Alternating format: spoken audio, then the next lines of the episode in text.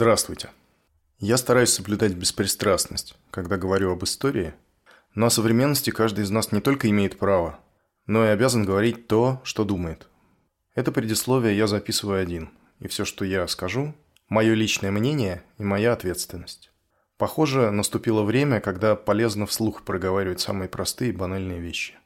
Если вам по сердцу эта война, то проклятий не будет. Просто потому, что проклятия никого ни в чем не убеждают. Но войну важно называть войной. Эту войну начал президент моей страны, которого я не выбирал.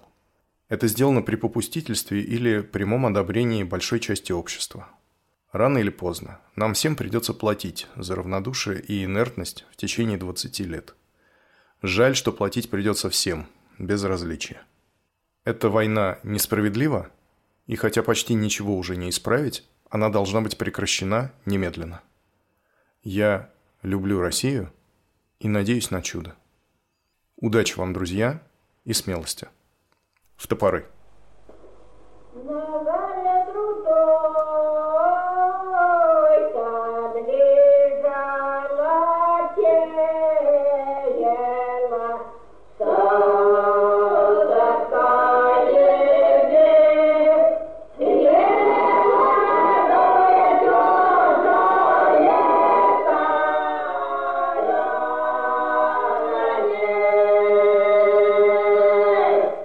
Божией милостью мы, Александр III, император и самодержец всероссийский, царь польский, великий князь финляндский и прочее, прочее, прочее, объявляем всем верным нашим подданным. Господу Богу угодно было в неисповедимых путях своих поразить Россию роковым ударом и внезапно отозвать к себе ее благодетеля, государя-императора Александра II. Он пал от святотатственной руки убийц, неоднократно покушавшихся на его драгоценную жизнь. Они посягали на сию столь драгоценную жизнь потому, что в ней видели оплот и залог величия России и благоденствия русского народа. Смиряясь пред таинственными велениями божественного промысла и вознося ко Всевышнему мольбы об успокоении чистой души усопшего родителя нашего, мы вступаем на прародительский наш престол Российской империи и нераздельных с нею царства Польского и Великого княжества Финляндского. Подъемлем тяжкое бремя, Богом на нас возлагаемое – с твердым упованием на его всемогущую помощь. Да благословит он труды наши ко благу возлюбленного нашего Отечества, и да направит он силы наши к устроению счастья всех наших верноподданных.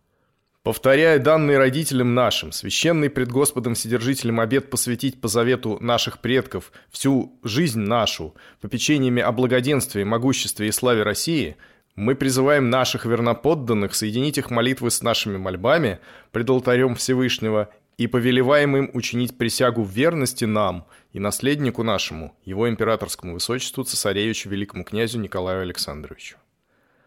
Дан в Санкт-Петербурге в первый день марта в лето от Рождества Христова 1881, царствование же нашего в первое. На подлинном, собственно, его императорского величества рукой подписано Александр.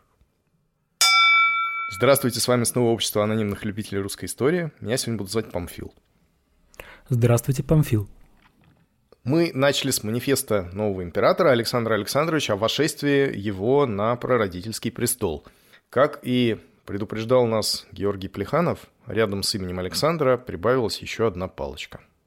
Манифест этот выпущен вечером того же дня, 1 марта 1881 года. А с Софьей Львовной Перовской мы расстались в кофейне на Владимирской улице, куда она пришла сразу с Екатерининского канала, чтобы встретиться с членами бывшего наблюдательного отряда Аркадием Тырковым и студентом Сидоренко. Прямо оттуда Перовская отправляется на квартиру у Вознесенского моста, где на заседании исполнительного комитета утверждается текст встречного, если так можно сказать, манифеста прокламации от исполнительного комитета, которая тем же вечером отправляется в печать и на следующее утро начинает распространяться по Петербургу. Прокламация эта короткая, но ее мы цитировать не будем, потому что она примерно такая же малопримечательная, как и царский манифест. Ключевых фраз в ней две. Первое. Сегодня, 1 марта 1881 года, согласно постановлению исполнительного комитета от 26 августа 1879 года, приведена в исполнение казнь Александра II, то есть это констатация факта, совмещенная с народовольческой интерпретацией события. Вторая фраза такая. Исполнительный комитет обращается к мужеству и патриотизму русских граждан с просьбой о поддержке, если Александр III вынудит революционеров вести борьбу с ним. С одной стороны, это призыв к борьбе, очевидно, но с другой стороны, легко заметить, что это такой заведомо безнадежный призыв. Если вы хотите побудить людей к действию, им нужны конкретные инструкции, а не общие слова. Вряд ли даже сами народовольцы придавали этому декларативному призыву сколько-нибудь серьезное значение. И что же, собственно, русские граждане, к которым обращается исполнительный комитет? Как случившееся воспринимается властью и обществом? Вначале про власть и ее отношения с народной волей. И даже не с самой народной волей, потому что тут все понятно и уточнения не требуется. Скорее о том, как власть и общество представляют себе соотношение сил между правительством и революционерами. Еще недавно мы не раз повторяли, что исполнительный комитет на грани краха. И это по-прежнему правда. Но дело в том, что хотя мы об этом знаем, правительство об этом как раз не знает. После серии январских и февральских арестов оно, конечно, догадывается. Но сам факт цареубийства в глазах и общества, и самого правительства немедленно обнуляет все его недавние успехи в борьбе с народной волей. То, что вчера оно могло с полным правом считать и предъявлять как успех, теперь не стоит ломаного гроша, потому что по итогам мы имеем бомбу Гриневицкого и всероссийского самодержца, лежащего на тротуаре с раздробленными ногами. Да, позавчера вы арестовали Желябова. И Желябов с готовностью сообщает следствию, что он действительно организатор дела 1 марта. Но при этом он в полном соответствии с уставом народной воли называет себя не членом исполнительного комитета, а только его агентом третьей степени. И несмотря на все ваши недавние успехи, господа правительствующие, вы все еще мало знаете о силе, которая вам противостоит, и всем кажется, что вы ее недооценили. После ареста Желябова и взрыва на канале в первых числах марта народная воля почти не несет никаких новых потерь. Главный успех следствия на данный момент состоит в том, что ему удалось очень быстро, примерно за сутки, полностью сломать 19-летнего Рысакова, и он дает подробные показания, рассказывает все, что знает. Но дело в том, что знает он не так уж много. Главное, что получает следствие почти сразу, а следствие возглавляет тот же самый Добржинский, который допрашивал Гальденберга, следствие получает квартиру на Тележной улице, где собирались метальщики. Вечером 2 марта туда является полиция, стучат в дверь, объявляют цель визита – за дверью слышится возня и несколько выстрелов. После этого дверь открывает Гесси Гельфман. В соседней комнате на полу умирающий Саблин. Он застрелился. На следующий день в той же квартире арестован Тимофей Михайлов. Это, конечно, успех. Но не то чтобы оглушительный. Из троих народовольцев, доставшихся следствию, член исполнительного комитета только один – это Саблин, и он мертв. Тимофей Михайлов не более чем один из метальщиков, а Гесси Гельфман – никогда со времен своего первого появления в революционном движении не играл первых ролей. А первый раз она в движении появилась еще в 70-х глухих годах, когда была членом Московской революционной организации. Смотри эпизод Фричи. Она скорее подсобный работник. Правда, она действительно вхожа в исполнительный комитет и знает всех его членов. Да, это успех, но невеликий. Тырков, который вообще оставил очень яркие и точные портреты народовольцев, в своих воспоминаниях пишет о том, какой была Гельфман. Ее, арестованную на Тележной улице, в квартире, где хранились бомбы, я видел чуть не накануне ареста. Обыкновенно веселая и приветливая, она была пасмурна, расстроена, мало говорила. Я встретил ее у знакомых курсисток, у которых скопилась нелегальная литература. Полиция обыскивала тогда целые дома, особенно населенные студенчеством. Они боялись обыска и хотели сбыть куда-нибудь литературу. Гельфман взяла себе весь сверток со словами «Ну, у меня этого добра так много, что мне все равно». Мы вышли с ней вместе и скоро разошлись. При прощании она крепко пожала мне руку и с тяжелым чувством сказала «Прощайте, увидимся ли». Я не знал, что у нее в квартире бомбы, и не понимал, почему она волнуется больше других. Помимо этого, она готовилась, как потом обнаружилось, сделаться матерью, и в ней зарождалось совсем новое для нее чувство, которое заставляло ее беспокоиться за себя – при аресте ей пришлось быть свидетельницей сцены нервного, торопливого самоубийства Саблина. Всякий, кто знал Гейсу, скажет, что роль террористки была совсем не по ней. Не потому, что террор требовал какой-то свирепости, которой вовсе не было и в других. Но все-таки таких простых, самоотверженных и добрых людей, какой была Гейся, эта шапка должна слишком давить. Характерно, кстати, что некоторые современники из числа близких к аристократии. Судя по воспоминаниям, запомнили именно Гельфман чуть ли не как главу заговора. Человека, к которому тянутся все нити. Они не упоминают часто даже Желябова, а почему-то во главу угла ставят именно ее. Я думаю, что это связано именно с тем, что это был первый арест, и само следствие подавало так этот факт. Хотя на самом деле она была всего лишь э, хозяйкой одной из конспиративных квартир. И, кстати, узнав, что квартира на Тележной провалена, исполнительный комитет получает немаловажную информацию о том, что, возможно, Рысаков выдает, потому что адрес квартиры на Тележной проще всего следствию было получить именно через него. И еще о восприятии общества соотношения сил между правительством и революционерами. До 1 марта, даже для тех людей, кто не слишком склонен к мистике, длинная череда неудачных покушений, в результате которых царь неизменно остается невредим, это, хочешь не хочешь, повод задуматься. Может быть, действительно существует какая-то сила, естественная или сверхъестественная, которая его эффективно оберегает. И вот, наконец, оказывается, что нет, нет такой силы, и российский самодержец – это все-таки человек. А революционная организация, которая вынесла ему приговор, несмотря на все полицейские успехи, оказалась достаточно состоятельна для того, чтобы привести его в исполнение. Смятение. 8 марта петербургским городоначальником становится протеже Константина Петровича Победоносцева генерал Баранов.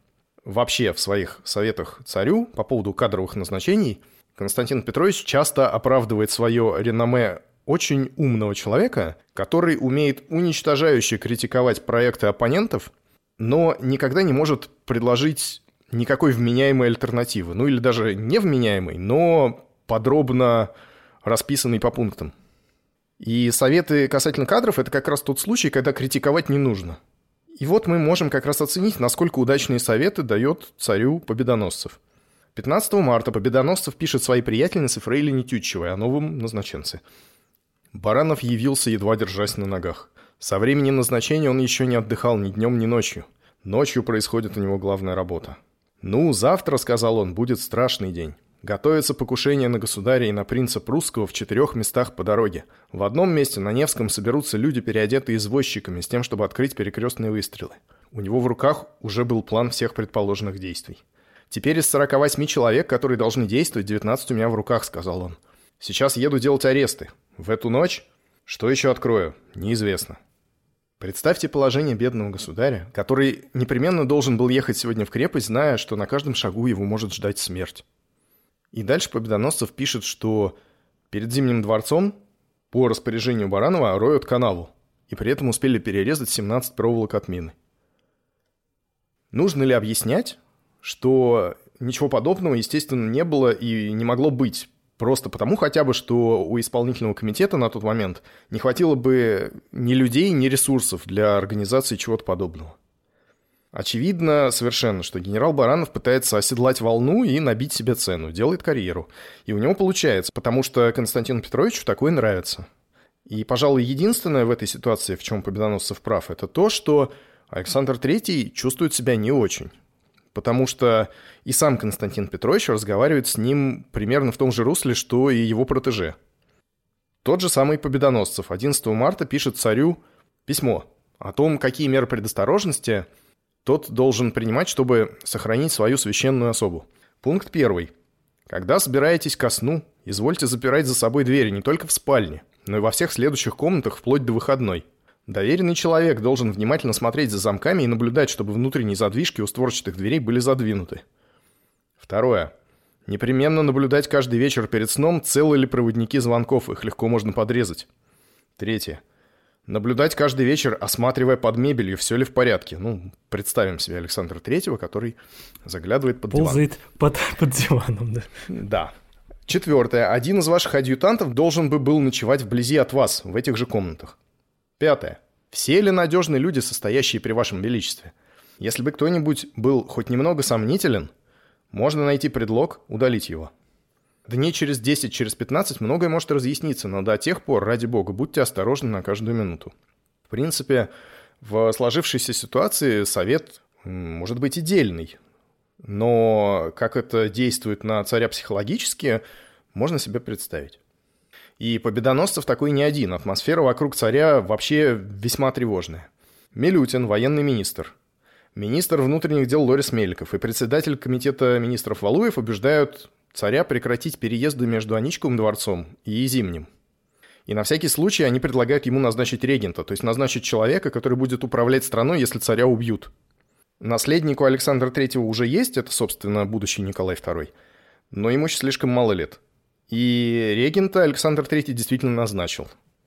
Наконец, 27 марта царь вообще покинет Петербург, уедет из столицы и переедет в Гатчинский дворец, который будет нечасто покидать, вплоть до коронации. А коронация его пройдет только через два с небольшим года. Соответствует ли вся эта паника в верхах реальным возможностям исполнительного комитета?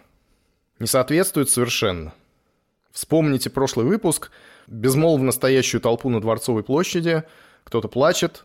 В арке главного штаба бьют студента. Восстание не происходит. Восстание было невозможно. Исполнительный комитет сам признал на февральском заседании, что он не в силах его организовать. У народной воли недостаточно сил для организованного выступления сколько-нибудь значимого масштаба. Это не значит, что в дни после цареубийства никто не ждал такого выступления. Не только с правительственной стороны, но и в среде людей, которые поддерживают революционеров. Но такие ожидания были скорее среди тех, кто народовольцам сильно сочувствовал, но не был при этом знаком с реальным положением вещей. Либеральные литераторы, например, Станюкович, члены провинциальных ячеек и рабочих ячеек в Петербурге. Тырков пересказывает со слов Перовской. Как-то она приходит и рассказывает о настроении рабочих, с которыми она вела сношения.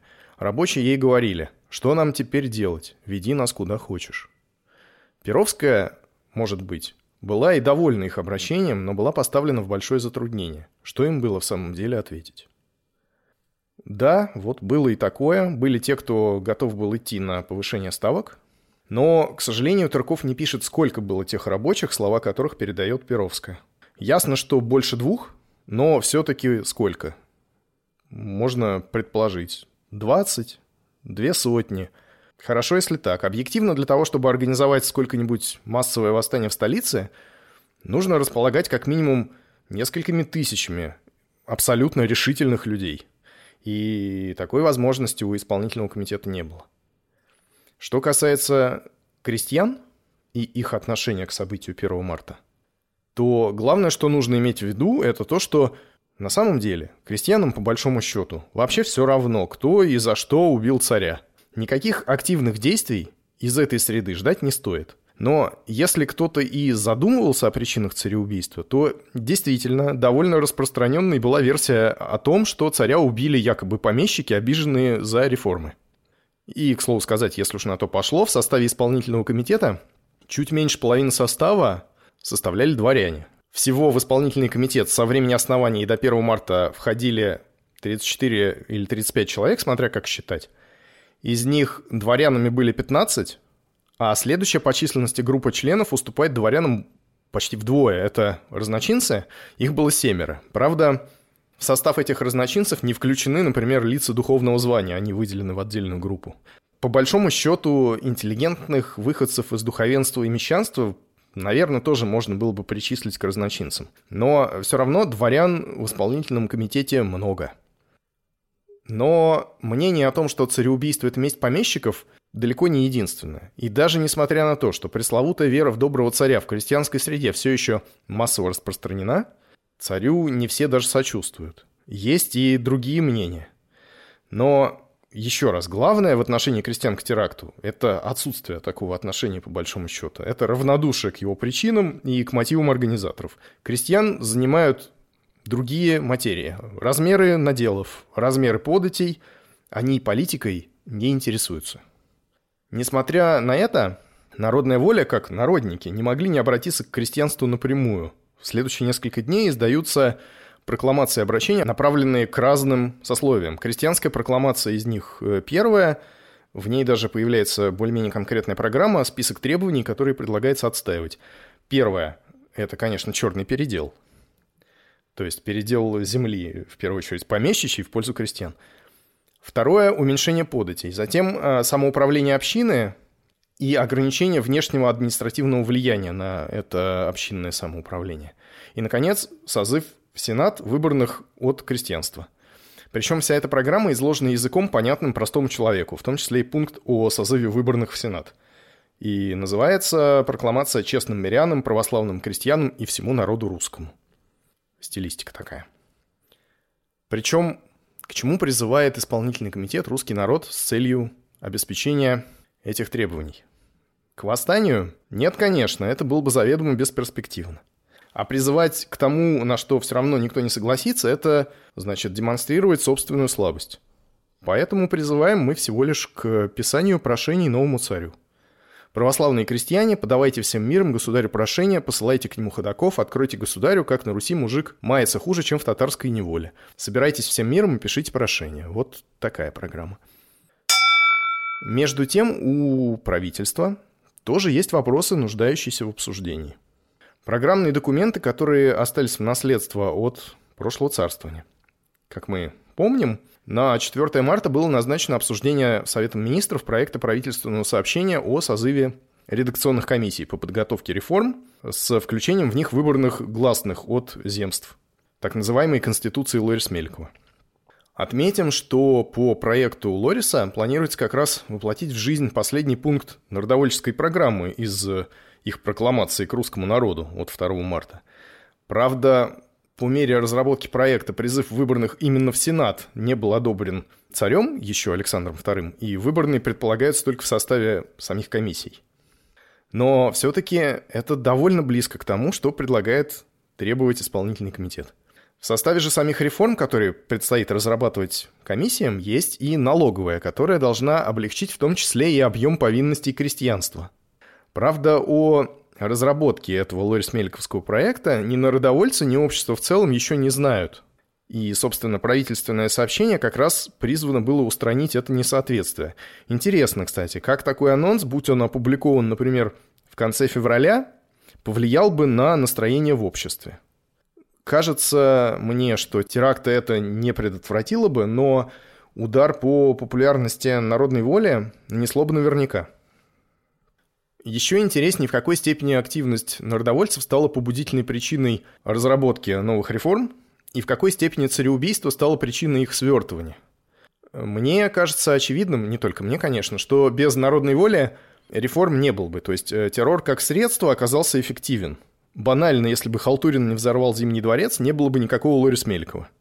И с другой стороны, когда угроза цареубийства перестала быть угрозой, когда кровь пролилась, вышло, что народная воля бросила тяжелый груз на противоположную чашу весов против реформ. Потому что для любого правительства пойти на уступки террористу – это морально, я бы даже сказал, субъективно тяжело, это стыдно, на это трудно решиться. Тем более трудно, если речь идет о самодержце, у которого только что убили родного отца. А тем более, если этот самодержец Александр III, у него специфический характер. Гальденберг в своей исповеди развивал похожую идею, что государство не может уступить, когда кто-то требует у него что-то с ножом к горлу. Гораздо эффективнее было бы поддерживать правительство все время в тонусе, э, в состоянии постоянной угрозы. Не я первый, как водится, кому это пришло в голову. Существует даже целая конспирологическая теория о том, что между департаментом полиции и отдельными представителями исполнительного комитета существовал договор, следуя которому покушения нарочно делались неудачными. После того, как был арестован Желябов, который был в деле, Перовская, вопреки первоначальному Желябовскому плану, довела покушение до конца, потому что была не в курсе. Ну, доказательств, естественно, никаких нет. 4 марта в силу форс-мажора заседания не состоялось. Оно прошло 8 марта под председательством нового царя. Перед этим, 6 марта, Лорис Мельков напоминает Александру Третьему о повисшем проекте. Лорис к тому времени из всесильного диктатора, при полностью полагающемся на него императоре, превращается в человека, положение которого пока еще высоко, но будущее уже туманно, потому что того императора больше нет, а новый относится к нему совсем иначе. Давно, уже несколько месяцев, как прошли те времена, когда Лорис Мелькову удавалось быть в хороших отношениях и с тем, и с другим, и с Александром II, и с третьим тоже. Примерно с середины прошлой осени переписка между министром и наследником сходит на нет, а за наследником стоит Победоносцев. И для этой партии политика Лориса слишком либеральна, Победоносцев в последние месяцы в личных письмах пишет об Александре II, который следует линии Лориса. Дословно такое. «Прости Боже этому человеку, он не ведал, что творит, и теперь еще менее ведает. Судьбы Божьи послали его нам на беду России. Даже все здоровые инстинкты самосохранения иссякли, в нем остались инстинкты тупого властолюбия и чувственности. Мне больно и стыдно, мне претит смотреть на него, и я чувствую, что он меня не любит и не доверяет мне». Это оберпрокурор Синода пишет о своем императоре. И это была правда. Александр II Победоносцева не любил и не доверял ему. А Лорису доверял. И это не любовь и это недоверие между всеми этими людьми было, разумеется, взаимно. И все-таки Лорис пока еще первый министр. Он подает Александру Третьему всеподданнейший доклад по поводу созыва заседания Совета министров. Одновременно с этим он представляет новый проект правительственного сообщения. Александр III проект этот одобряет, но не назначает даты заседания. На первой странице проекта Александр III собственной рукой пишет «Проект составлен хорошо, о созыве Совета Министров переговорю с вами». И того же 6 марта Александр получает очередное письмо от Победоносцева. Они переписываются в то время ежедневно или почти ежедневно. «Простите мне мою правду», — пишет Победоносцев. «Не оставляйте графа Лорис Меликова. Я не верю ему. Он фокусник и может еще играть в двойную игру. Если вы отдадите себя в руки ему, он приведет вас и Россию к погибели. Он умел только проводить либеральные проекты и вел игру внутренней интриги. Он не патриот русский. Это Победоносцев прозрачно намекает на то, что Лорис вообще армянин. Берегитесь ради бога, ваше величество, чтобы он не завладел вашей волей и не упускайте времени. На это Александр отвечает короткой запиской, в которой пишет, что Благодарю от всей души за душевное письмо, которое я вполне разделяю. После этого он выбирает дату. Заседание назначается на 8 марта. На заседании присутствовали 24 лица. Из этого числа военный министр Милютин, великий князь Константин Николаевич, председатель комитета министров Валуев и сам Лорис Меликов – это люди, которые в разное время предлагали сами или поддерживали предложенные другими проекты общественного выборного представительства. Министры финансов Абаза и просвещения Сабуров – это прямые ставленники Лорис Мелькова. На противоположной стороне заведомо можно считать Макова. Это бывший министр внутренних дел, которого сменил Лорис на посту, и, разумеется, обер-прокурор Синода Победоносцев. И нужно отметить, что Победоносцев участвует в заседании по личному распоряжению царя, потому что в Совет министров он не входит. Заседание открывает император. Господа, я собрал вас сегодня, несмотря на переживаемое нами крайне тягостное время, для обсуждения одного вопроса в высшей степени важного. Граф Лорис Меликов, озабочиваясь, возможно, всесторонним рассмотрением предположений, которые будут выработаны после окончания сенаторских ревизий, вы же помните, у нас сенаторские ревизии идут, мы собираемся проектировать реформу, а также для удовлетворения общественного мнения – докладывал покойному государю о необходимости созвать представителей от земства и городов. Мысль эта в общих чертах была одобрена покойным моим отцом, который приказал обсудить ее подробно в особом совещании под председательством графа Валуева при участии моем великого князя Константина Николаевича и некоторых других лиц. Здесь вставлю маленькую ремарочку от себя. Это обсуждение уже прошло, мы об этом говорили. И одобрение этого совещания, включающего будущего Александра III, тогда наследника престола, было получено. Журнал совещания, который в сущности согласился с проектом, был представлен его величеству и одобрен им. Покойный государь сделал, однако, некоторые заметки относительно частностей. Нам предстоит теперь обсудить эти заметки. Но прошу вас быть вполне откровенными и говорить мне ваше мнение относительно всего дела, нисколько не стесняясь. Предваряю вас, что вопрос не следует считать предрешенным, так как и покойный батюшка хотел, прежде окончательного утверждения проекта, созвать для рассмотрения его Совет Министров. Затем, обратясь к графу Лорис Мелькову, государь поручил ему прочесть записку о предположениях и проект публикации в правительственном вестнике. То есть, подчеркнем, что с подачи царя совещание наше должно теперь не просто утвердить проект официального сообщения о созыве выборных, а вновь рассмотреть проект Лорис Меликова по существу. И Лорис начинает читать свой всеподданнейший доклад, написанный еще в январе, который начинается с описания успехов его министерства – Первые шаги по этому предначертанному высочайшей воле пути принесли уже заметную пользу. Постепенное возвращение государственной жизни к правильному ее течению удовлетворяет в значительной степени внутренним стремлением благомыслящей части общества и укрепляет временно поколебленное доверие населения к силе и прочности правительственной власти в России. Объединение действий правительственных органов, охраняющих государственный и общественный порядок, облегчение участи административно высланных и прочее, прочее, прочее, оказали и оказывают благотворное влияние на общество в смысле успокоения тревожного состояния онного и возбуждения верноподданных сотруднической готовности служить вам, государь. При этом перечислении успехов Александр III вставляет ремарку. «Кажется, мы заблуждались». Это очевидно. Лорис читает около часа. Затем начинаются прения. Первым, как самый старший, выступает граф Сергей Григорьевич Строганов. Этот человек, как и Победоносцев, в заседание приглашен лично царем. В Совет министров он не входит. И ему, кстати, на момент выступления 87 лет – это человек старых взглядов. Предполагаемая мера, говорит Строганов, по моему мнению, не только не своевременна при настоящих обстоятельствах, но и вредная. Мера эта вредна потому, что с принятием ее власть перейдет из рук самодержавного монарха, который теперь для России безусловно необходим, в руки разных шалопаев, думающих не о пользе общей, а только о своей личной выгоде.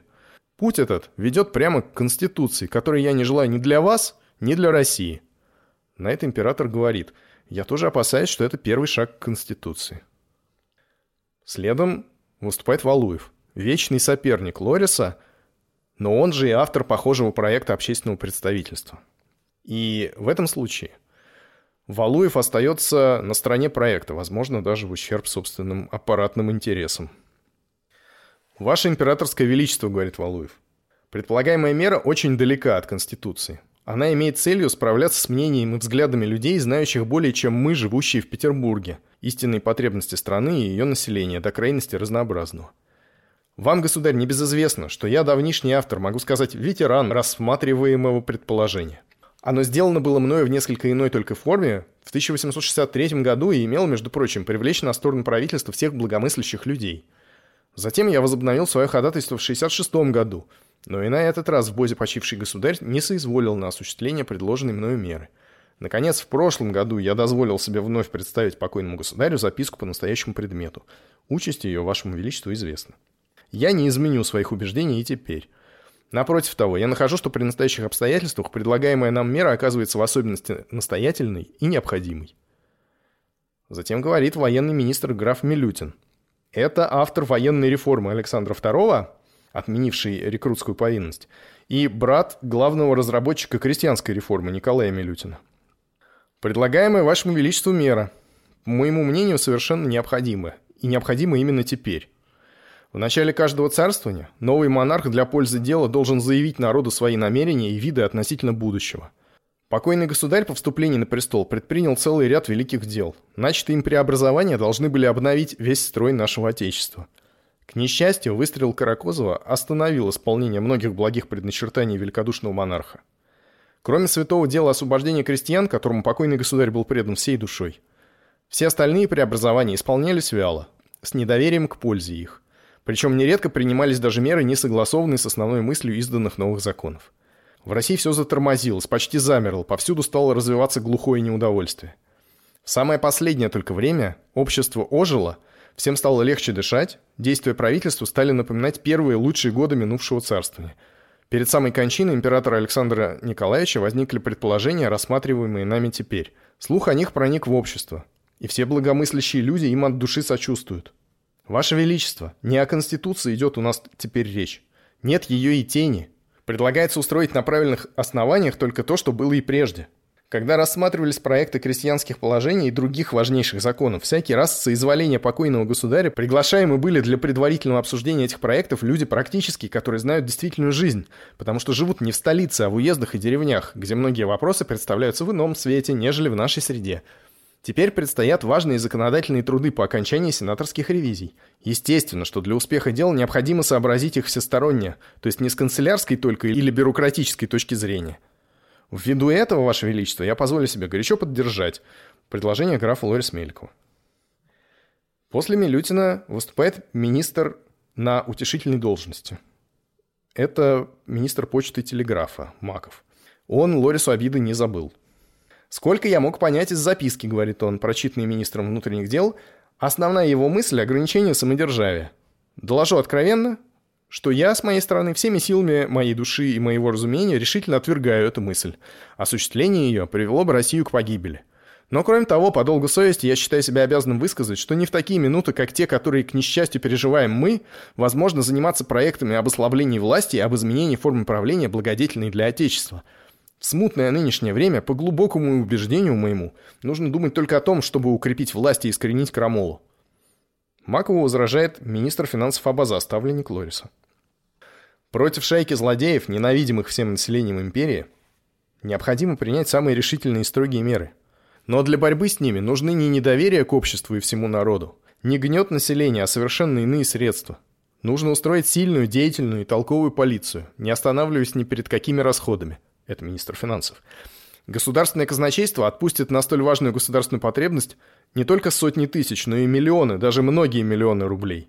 Наконец, по поводу возражений министра почты я не могу не заметить, что в предложениях графа Лорис Мелико, которые по воле покойного государя обсуждались в особой комиссии при участии вашего величества, нет и тени того, чего опасается статс-секретарь Маков. Если бы они клонились к ограничению самодержавия, которое более чем когда-либо необходимо в нынешнее время – то, конечно, никто из нас не предложил бы и не поддерживал бы этой меры. Проектированные редакционные комиссии должны иметь значение учреждения только совещательного. Без совещания с представителями общества обойтись невозможно, когда речь идет об издании важных законов. Только посредством такого совещания познаются действительные нужды страны. Трон не может опираться исключительно на миллион штыков и на армию чиновников.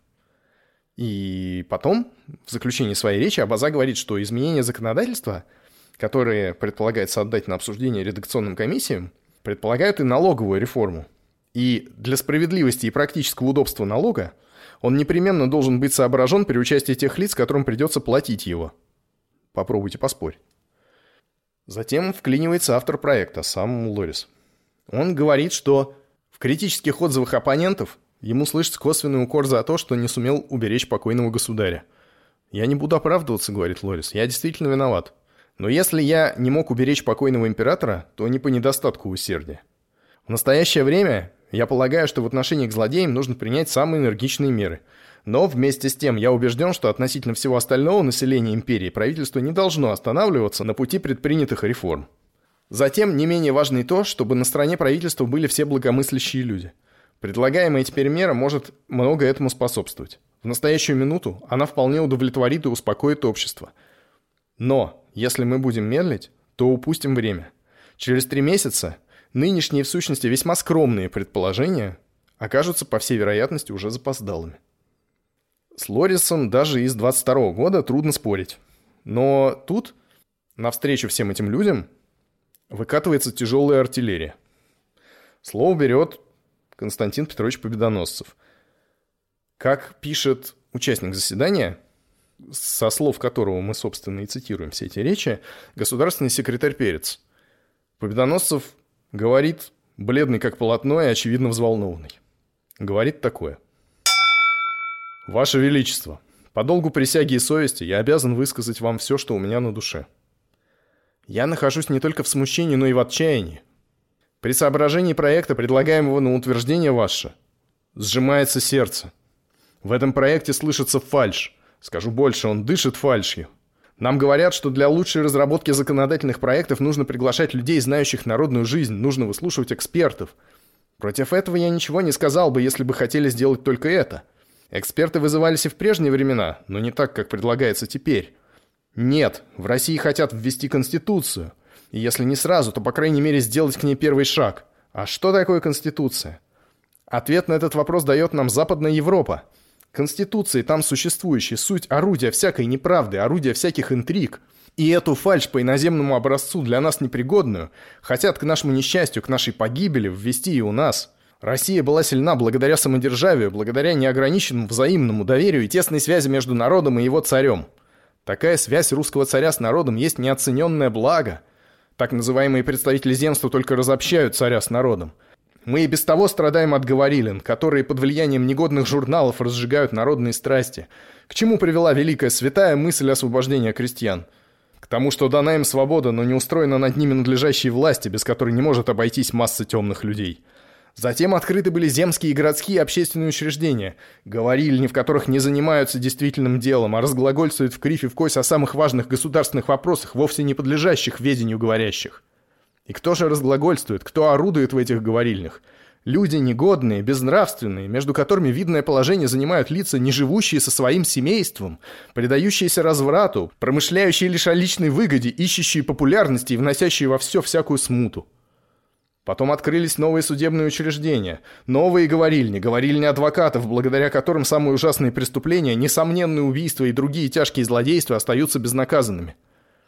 И когда государь предлагает вам учредить по иноземному образцу новую верховную говорильню – Теперь, когда прошло лишь несколько дней после совершения самого ужасающего злодеяния, никогда не бывавшего на Руси, когда по ту сторону Невы рукой подать отсюда лежит в Петропавловском соборе непогребенный еще прах благодушного русского царя, который среди бела дня растерзан русскими же людьми.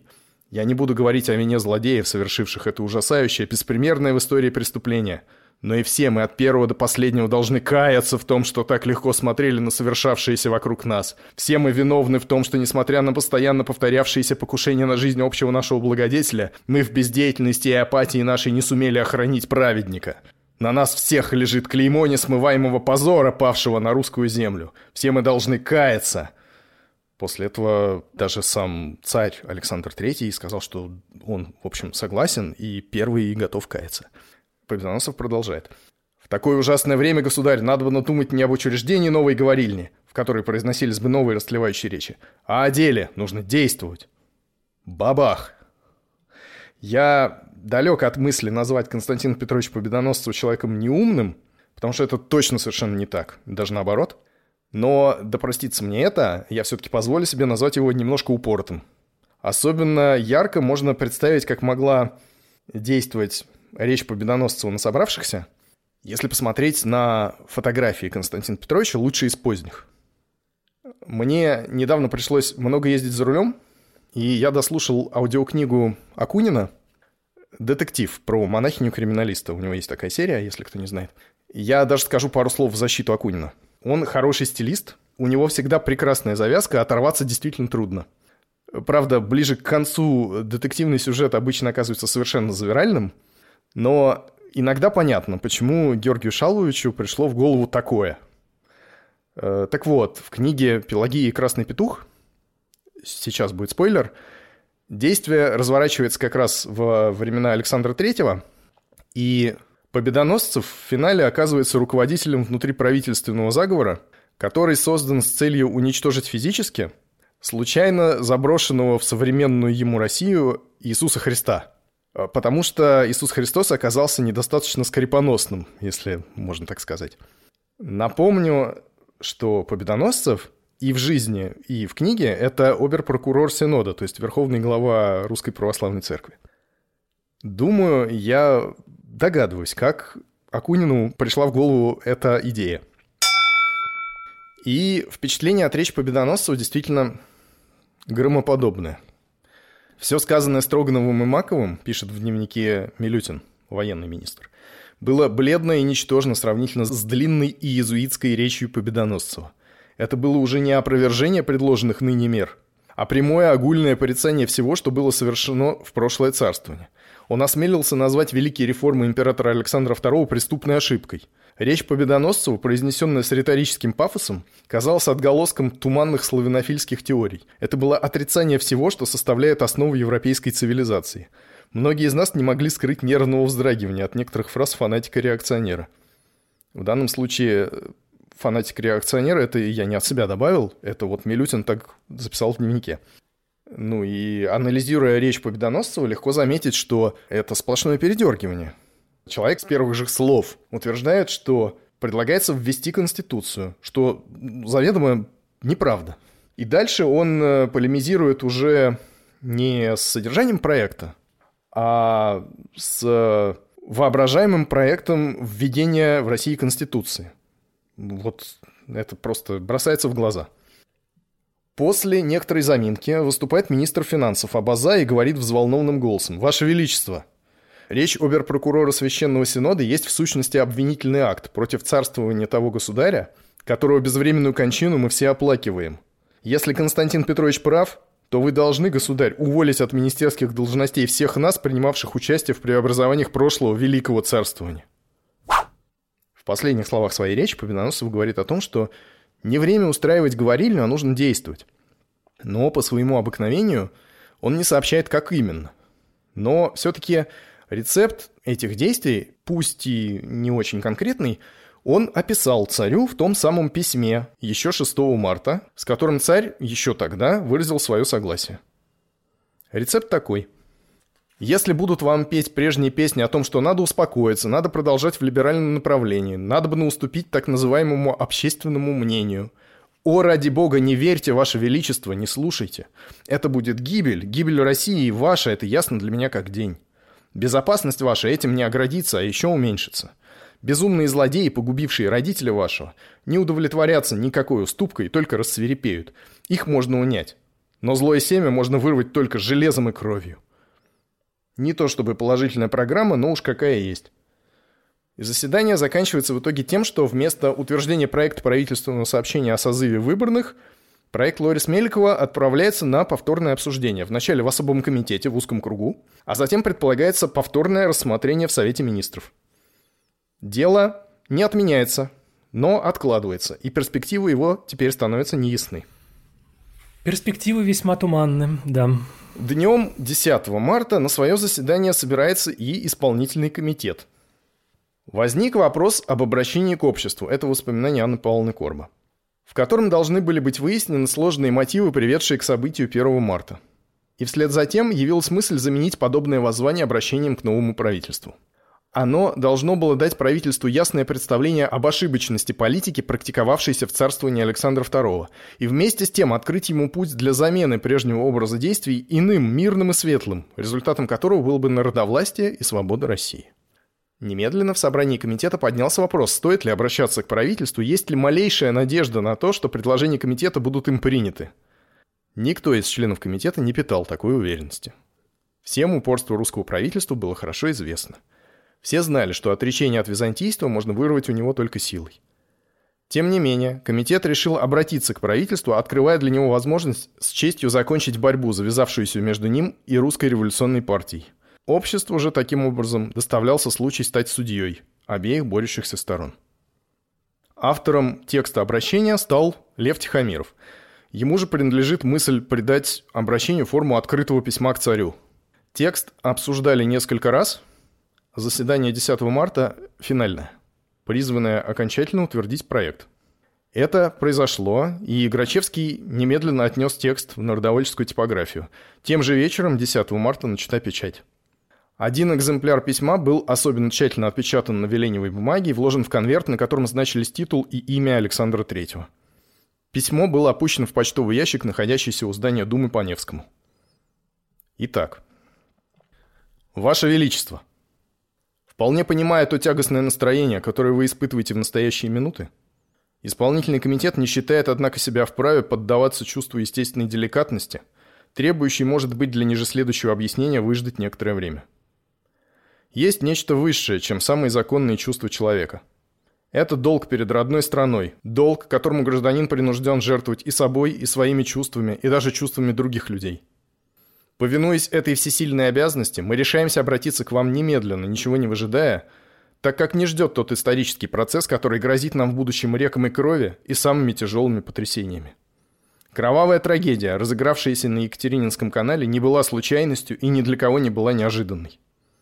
После всего происшедшего в течение последнего десятилетия она явилась совершенно неизбежной, и в этом ее глубокий смысл, который обязан понять человек, поставленный судьбой во главе правительственной власти. Объяснять подобные факты злоумышлением отдельных личностей или хотя бы шайки может только человек, совершенно не способный анализировать жизнь народов. В течение целых десяти лет мы видим, как у нас, несмотря на самые строгие преследования, несмотря на то, что правительство покойного императора жертвовало всем – свободой, интересами всех классов, интересами промышленности и даже собственным достоинством, безусловно, всем жертвовало для подавления революционного движения – оно все-таки упорно разрасталось, привлекая к себе лучшие элементы страны, самых энергичных и самоотверженных людей России. И вот уже три года вступило в отчаянную партизанскую войну с правительством. Вы знаете, Ваше Величество, что правительство покойного императора нельзя обвинять в недостатке энергии. У нас вешали правого и виноватого. Тюрьмы и отдаленные губернии переполнялись ссыльными. Целые десятки так называемых вожаков переловлены, перевешены. Они гибли с мужеством и спокойствием мучеников, но движение не прекращалось, оно безостановочно росло и крепло. Да, Ваше Величество, революционное движение не такое дело, которое зависит от отдельных личностей. Это процесс народного организма, и виселицы, воздвигаемые для наиболее энергичных выразителей этого процесса, также бессильны спасти отживающий порядок, как крестная смерть Спасителя не спасла развратившийся античный мир от торжества реформирующего христианства. Правительство, конечно, может еще переловить и перевешать многое множество отдельных личностей.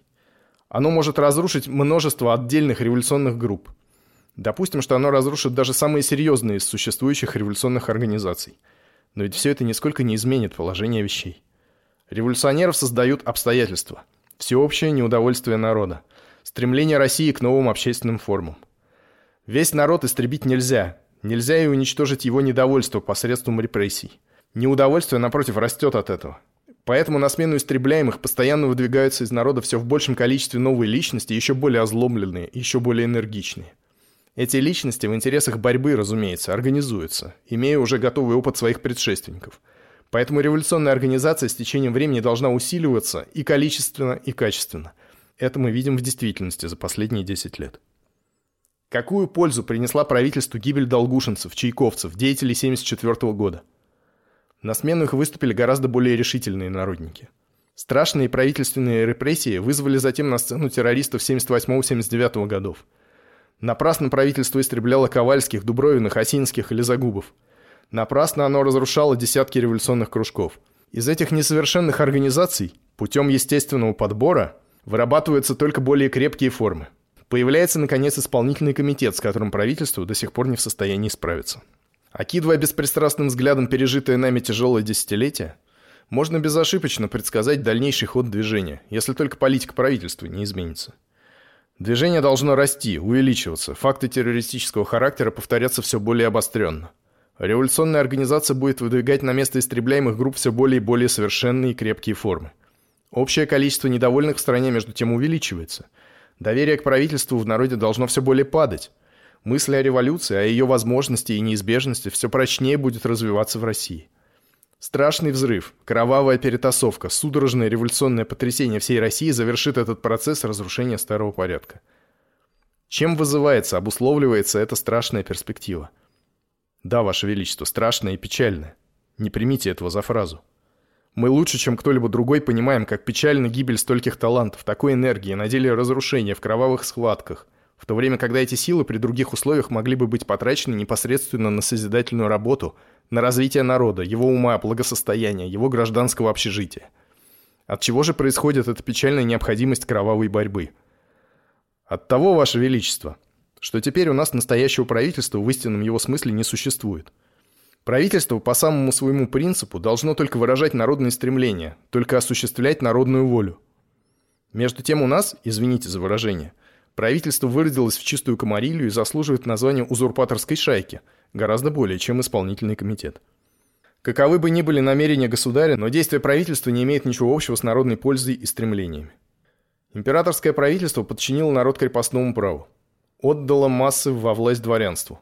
В настоящее время оно открыто создает самый вредный класс спекулянтов и барышников. Все реформы его приводят лишь к тому, что народ впадает все в большее рабство, все более эксплуатируется – оно довело Россию до того, что в настоящее время народные массы находятся в состоянии полной нищеты и разорения, не свободны от самого обидного надзора даже у своего домашнего очага, не властны даже в своих мирских общественных делах. Покровительством закона и правительству пользуется только хищник-эксплуататор. Самые возмутительные грабежи остаются без наказания. Но зато какая страшная судьба ждет человека, искренне помышляющего об общей пользе. Вы знаете хорошо, Ваше Величество, что ни одних социалистов ссылают и преследуют. Что же такое правительство, охраняющее подобный порядок? Неужели это не шайка? Неужели это не проявление полной узурпации? Вот почему русское правительство не имеет никакого нравственного влияния и никакой опоры в народе. Вот почему Россия порождает столько революционеров. Вот почему даже такой факт, как цареубийство, вызывает в огромной части населения радость и сочувствие. Да, Ваше Величество, не обманывайте себя отзывами льстецов и прислужников. Цареубийство в России очень популярно. Из такого положения может быть два выхода. Или революция, совершенно неизбежная, которую нельзя предотвратить никакими казнями. Или добровольное обращение верховной власти к народу. В интересах родной страны, во избежание напрасной гибели сил, во избежание тех страшных бедствий, которые всегда сопровождают революцию, исполнительный комитет обращается к вашему величеству с советом избрать второй путь.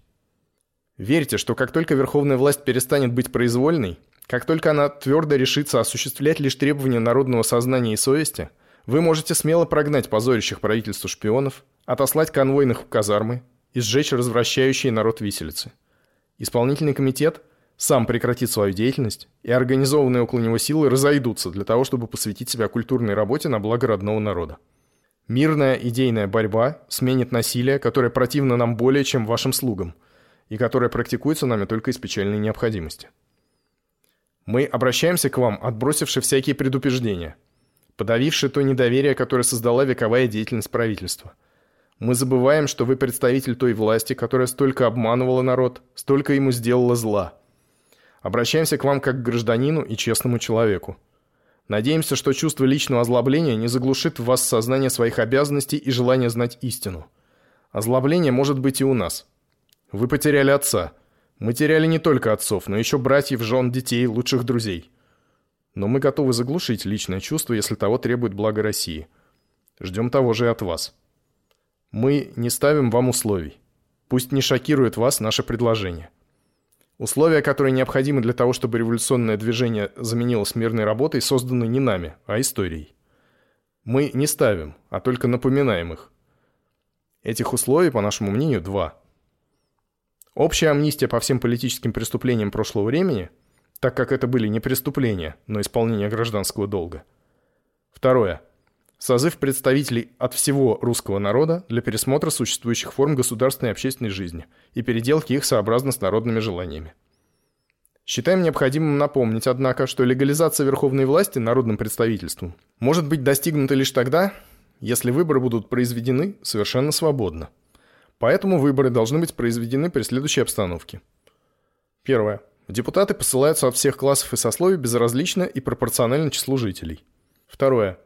Никаких ограничений ни для избирателей, ни для депутатов не должно быть. Третье. Избирательная агитация и самые выборы должны быть произведены совершенно свободно, а потому правительство должно в виде временной меры впредь до решения Народного собрания допустить а. полную свободу печати, б. полную свободу слова, в полную свободу сходок, г. полную свободу избирательных программ. Вот единственное средство к возвращению России на путь правильного и мирного развития. Заявляем торжественно перед лицом родной страны и всего мира, что наша партия со своей стороны безусловно подчинится решению Народного собрания, избранного при соблюдении вышеизложенных условий, и не позволит себе впредь никакого насильственного противодействия правительству, санкционированному Народным собранием. Итак, Ваше Величество, решайте – Перед вами два пути. От вас зависит выбор. Мы же затем можем только просить судьбу, чтобы ваш разум и совесть подсказали вам решение единственно сообразное с благом России, с вашим собственным достоинством и обязанностями перед родной страной. Исполнительный комитет, 10 марта 1881 года. Безусловно, в этом письме есть достаточно утверждений, с которыми можно спорить. Например, о популярности цареубийства и об отсутствии у правительства опоры в народе. Объективно, если понимать под народом большинство его, то есть крестьян, трудно говорить о популярности какой угодно идеи. Ничего с убийством царя в этих людях не изменилось, им просто все равно. Зато вера в доброго царя как в институт, а не конкретную личность, жива и будет жить еще долго. Но стиль, которым письмо написано, по-моему, прекрасен. И само оно не утратило актуальности. И программа хороша. Не могу с вами не согласиться, да. На заседании, утвердившем текст письма 10 марта, присутствовали Николай Суханов, Григорий Исаев, Татьяна Лебедева, Грачевский, Тихомиров, Савелий Золотопольский и Анна Корба. Не было Перовской. Потому что в этот же день в пять часов вечера на Невском проспекте, напротив памятника Екатерине II, Перовская была арестована.